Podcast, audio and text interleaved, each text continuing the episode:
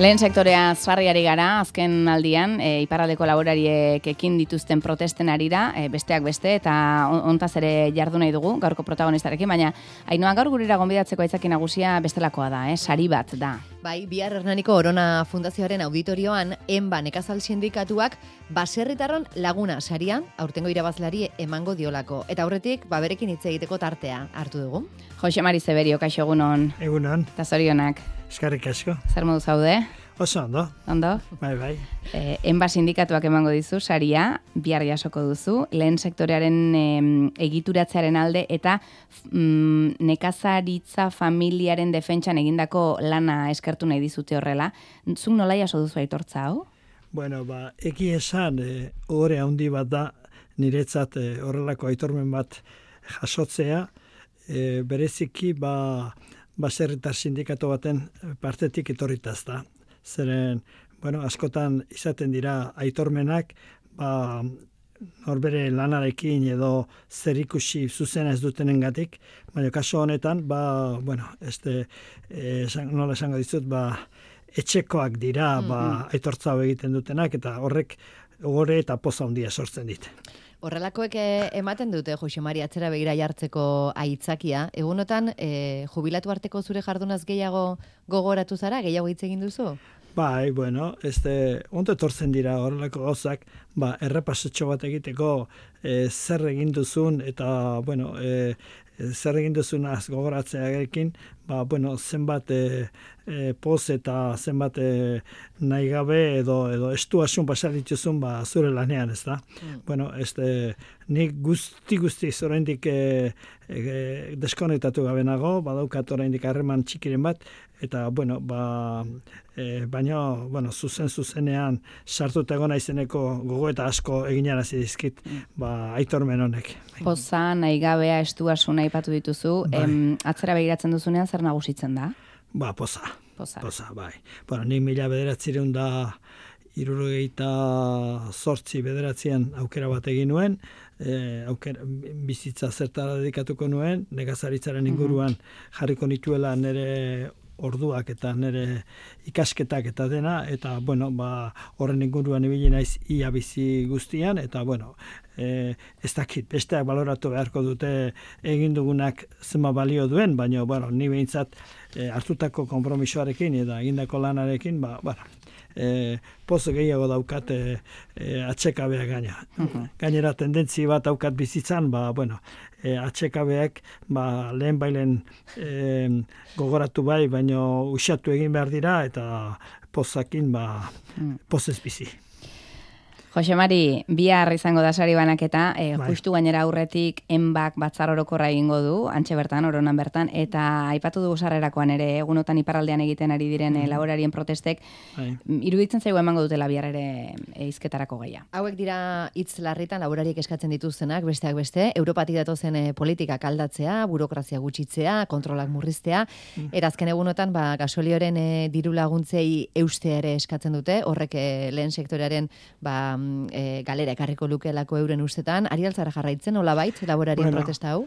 E, e, ez gehiegi, garbi esan eta e, orain eguneroko jardunean e, ez diot jarraitzen zeren bestela atzera bueltatuko nintzateke berriro ez da lehen ituen erantzun gizunak eta lehen ituen e, e, kezketara.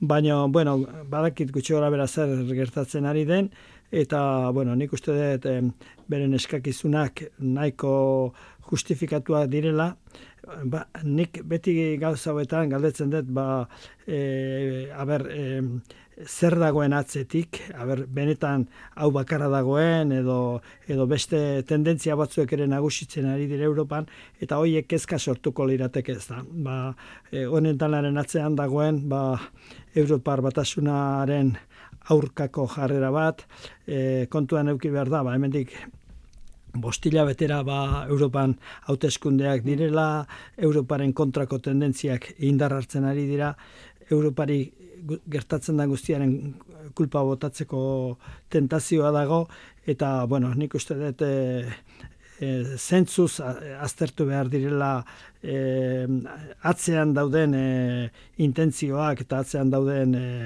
zera este elmugak ez da. Baina bestela ba, egia da baserritarrak e, egoera e, larrian daude e, Frantzian hain zuzen e, eta Frantzian da Europan dabiltzanak ez dira askotan baserritar txikiak dira baserritar handiak e, baita ere badituzte beren implikazio politikoak eta bueno e, e, gauza komplejoa da baina e, egia da nire ustez guztientzat egoera ez da lasamorra. Gaur goizetik esaten ari gara Europar batzordeak eh, gaur abiatuko duela nekazaritzaren etorkizunari buruzko elkarrezketa maila ikusiko dugu hortik zerrateratzen den eta sektoreko hainbat eh, eragilerekin egingo dute e, mai bilkura hau. Hegoaldean aldiz momentuz e, N eta Nbak esan dute atzo izan genituen mobilizatzeko arrazoi berak dituztela ez dutela bide hori oraindik mai gainean ikusten mhm. baina baztertu ere ez dutela egiten. E, hegoaldeko nekazarien egoera nola ikusten duzu? Ba ba esaten esaten eba duzu, nire ustez e, Frantziako e, protestan ari diren nekazarien egoera, baina gordinakoa askotan, e, hemen atera kontu, ba, famili nekazaritza da nagusi, baserri txikiak dire orokorrean nagusi, eta, bueno, ba, haundiak arazo askokin badabiltz, ba, atera zazu kontu, txikiak e, nola dauden, ez da? Bai. E, bai, nik uste dut,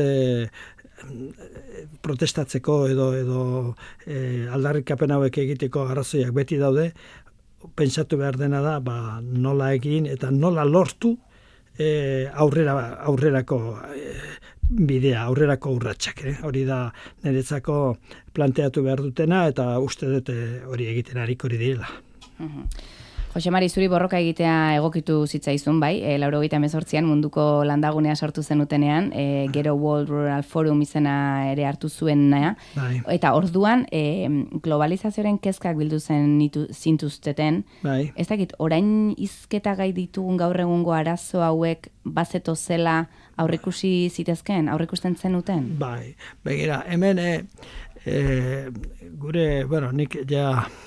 E, aspaldikoa naiz esango genduke, irurugita mozturter betetzera noa orten, ba, Atera zazu kontu, gu bizitu genuen e, bizi iraupeneko nekazaritza.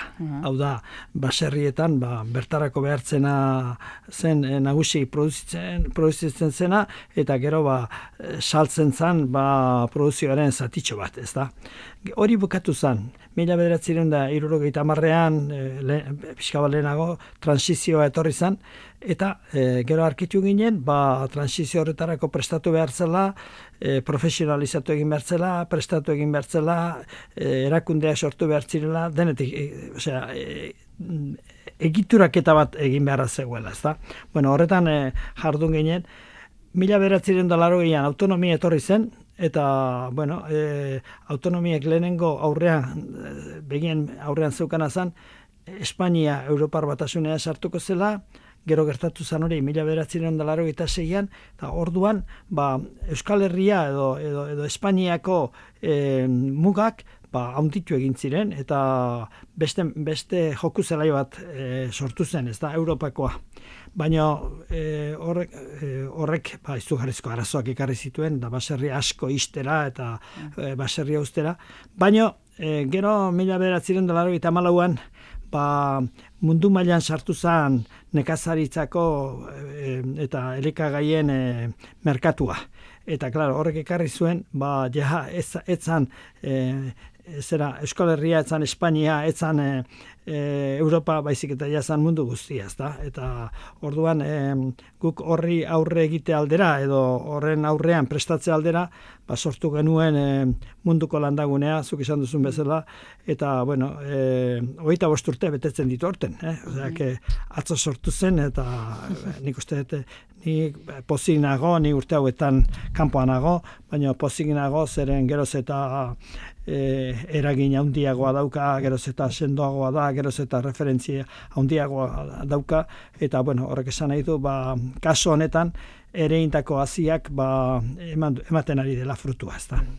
Laro, hogeita margarren amarkada amaieran sortutako munduko landaguna gaur egun e, mundu osoko hogeita bos milioi nekazarien ordezkari diren bai, bai. berrogeita maika eragilek osatzen dute. Bai. E, Jose Mari, inguruko zerri alde hartu beharko genuke erreferente gisa, nori begiratu beharko genioke? Bueno, leku askotan dago zerrikusia eta zer zerrikasia ez da. Guk, e, gure jendeak Europari begira asko egonda eta egia esan e, Europan leku asko daude begiratu daitezkeenak. Guk lan landa garapenerako Suizari begiratu genion, beste gazpatzuetarako Dinamarkari mm. e, begiratu genien, bueno, e, leku guztietan e, dago zer ikusia.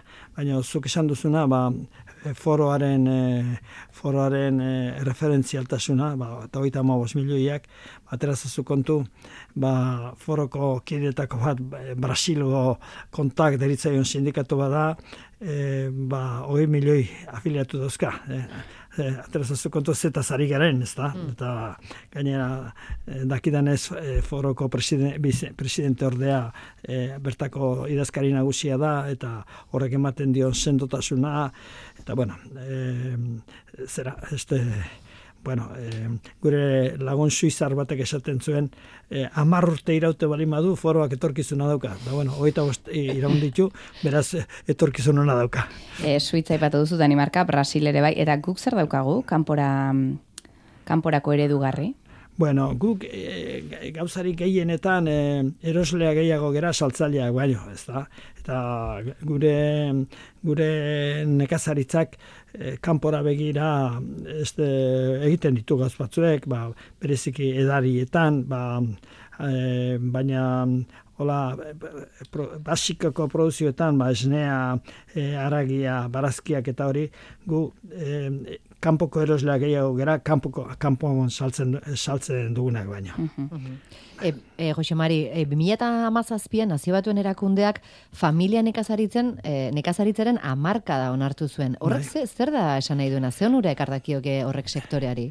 Begira, e, errealitate diferenteak dauden nekazaritzan e, leku guztietan, e, jarri ditugun adibideetan bertan. Baina, beino, hemen e, oso nagusituta zegoen e, tendentzia bat zen baserretar txikiak eta baserretar handia zeudela munduan, eta baserretar txikien etorkizuna zala ba, pixka bat susiatutako nekazaritza bat. Hau da, e, ekonomian garrantzi gutxi izango zuena. Mhm. Eta guk hor sartu genuen konzeptu bat izan zen, ba, lurrari lotutako nekazaritza, e, lurraldeari lotutako nekazariak, eta Hoi hori hoieri ba jarri genien familia, bueno, hori izan familia nekazaritza, modelo bat bezala, ezta?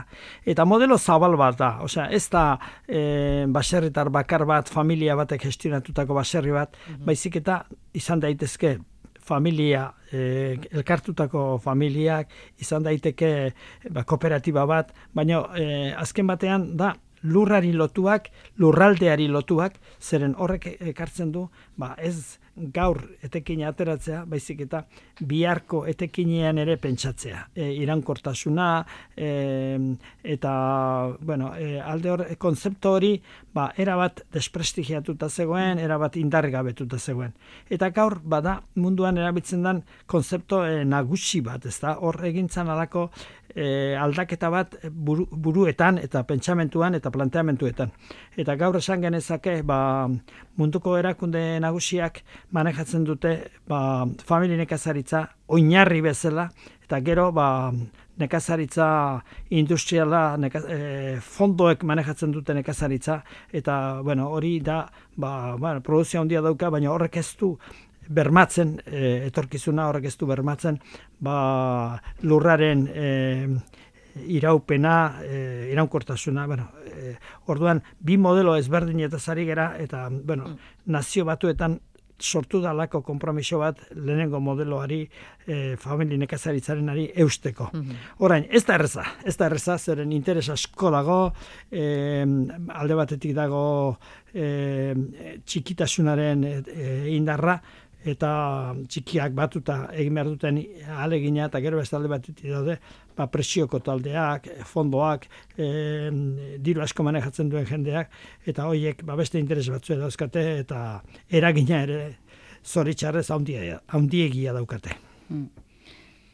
Jose Mari, em, ipar zein Eta igual... urtearitan, eh, Bai, amarkaderi, diazu, ah, bueno, azkenean urte bat egin zan, 2008an, Bai. horrek zerbitzu zuen ba, kontzientzia hartzeko eta ikustarazteko ba, familien ekazaritzaren garrantzia, eta amarkada bada e, hori ba, ja epe eh, ertain batera planteatua, hamar urtean planteatua. Mm. E, amarkadak leku batzuetan oso ondo dijoala, entz, entz- entzuten dut, beste batzuetan e, makalxeago, bueno, ba, hori bizitzako gauz guztiak bezala. Mm. Hogeita zazpian berriz ere em, kompromiso hori eustia izango da helburua, ez da? Bai, bai, bai, eta nik, nik uste dut gauzak dijoazen bezala, este, zera, oinarriak ondo jarrita daudela, uste dut.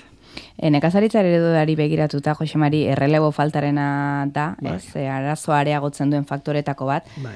Nola konbentzitu behar ditugu gazteak, lehen sektorean lan egin dezaten? Jole, nola, ba, bueno, lehenengo, e, e, zera, mm, nola esango dizut, ziurtasunik ez dagoen em, sektore batean sartzea e, oso zaila da. Eta e, gaurko egunean nekazaritzak, eta baserriak, ba, ziurtasun falta ikiregarria dauka, ezta. Jendeak e, modernizatu ditu baserriak, e, modernizatu ditu bere mm, produzioko tresna guztiak, baina hala ere ezinean dabil. Eta ezinean dabiltzan sektoreak erakargarriak egitea oso oso oso zaila da. Beraz, e, gizarte guztiak hartu behar du kontzientzia eta agintariek eta hartu behar dute kontzientzia, ba, e, sektore horiek erakargarriak egin behar direla. Erakargarriak egiten diren neurrian, ba, erakarriko dute e, ga- gazteak, baina e, zera, e, pre, prestigiorik gabeko sektorea eta zari balin bagera, ba, prestigiorik gabeko toki batetara este, larri dagoena bakarrik joaten da. Eta Euskal Nekazaritzak eta Europakoak eta mundukoak ez ditu behar larri daudenak bakarrik, baizik behar ditu konbentzi betuz e, bide hori aukeratzen duten gazteak, prestatutako gazteak, e, beren bizitza hortik atera nahi duten gazteak eta e, hori. Eta gero horreki horri erasten balin badiozu, ba, erantzunkizun e, mugatuko lanak nahi ditugula denok, lan seguroak, e, agindutakoa egin, e, buru hauste gutxikoak, e, edo alik eta buru hausteri gutxienekoak, ba, ordan koktel e, berezi bado edo jakin badago, ba, jendeak esateko, bueno, bueno, nik hemen eh, sartzera noa, este, ez dakit zer e, buru hauste emango dizkidan e, sektore batean eta langintza batean, eta jodezadan lan seguro eta lan lasaiago batetara ezta eta bueno bikok horrek egiten duen eh, nahasketarekin ba e, gehiago esango dizut nik ezagutzen ditut baserritar oso onak eta etorkizuna daukatenak ba, noski beti aldatzen dagokitzen joan behar dute baina daukatenak eta mm, ez dute lortzen erakartzerik ez da etxeko seme alabak ere eh? eta hori da hori da e, arazo larri bat. Baina, bueno, uste dut lanean ari direla horretarako, eta, bueno, etorriko direla e, momentu hobeak. E, gero, gaztean erakarpenik eza, ez da bakarren nekazaritzen gertatzen, hau gertatzen da e, autonoma diren sektore askotan, ba, joaten bazera edo komertzio txikietara edo joaten bazera ofizioetara, gaurko egunean ofizio asko daude gazteak erakartzen ez dituztenak. Eta bueno, e, nekazaritzare hor dago eta n- nire ustez, ba, inun baino eragozpen gehiagorekin.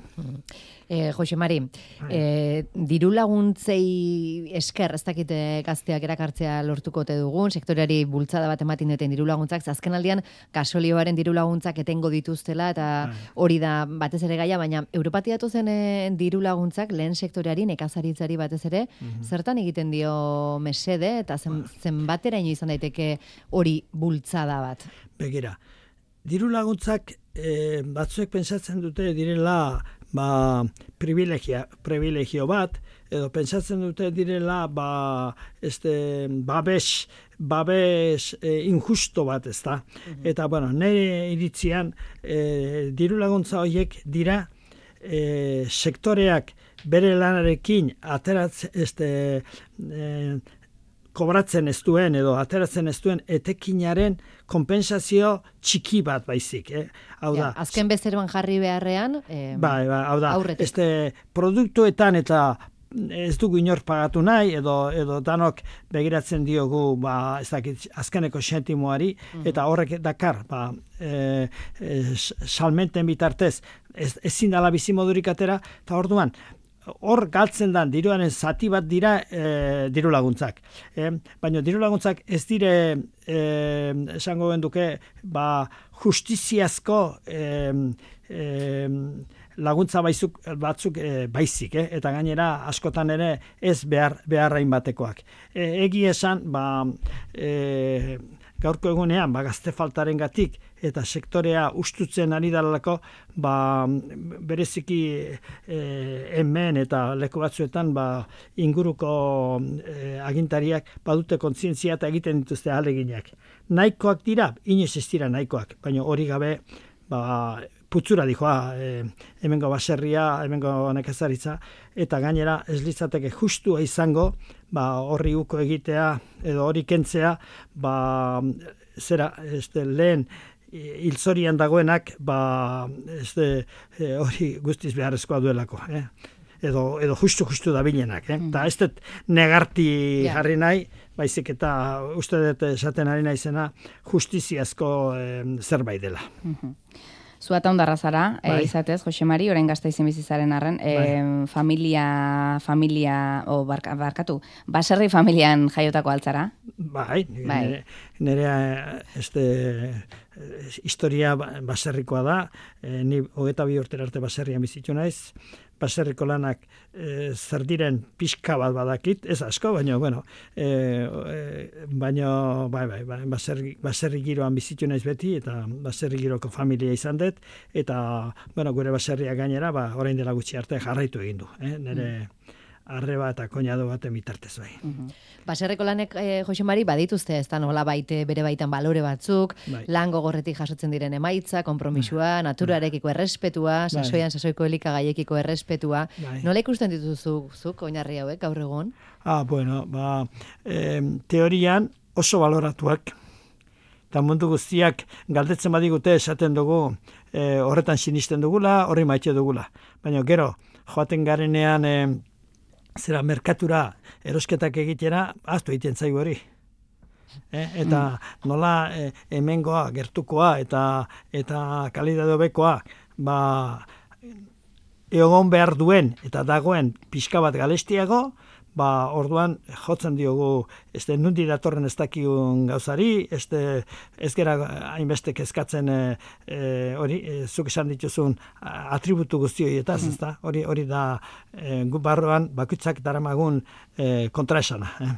Beraz, teorian bai, e, teorian, bai, teorian bai, bai, baloratuta, baina gero Askotan enkuestak eta egiten dire, eta nahi egi esan grazia egiten dit, zuk auto, bai, bai, bai, bai, eta enkuesta hori jarraituta, jarrait, e, pena egingo bagene gure jardunean, ba, etekinak beste batzuak izango lirateke. Bai. Mm Bihar, Hernani Korona Fundazioaren auditorioan ba, nekazal sindikatuak baserritarron laguna saria eman bezperan, Jose Mari Zeberio estimatzen dizugu, eh? gure gazteizko etxera hurbildu izana. Ba, eskarrik asko zueri. Eh? Zorionak eta gozatu biharkoa. Ba, eskarrik asko, eskarrik asko. Ondo segia jo. Ba, eskarrik asko.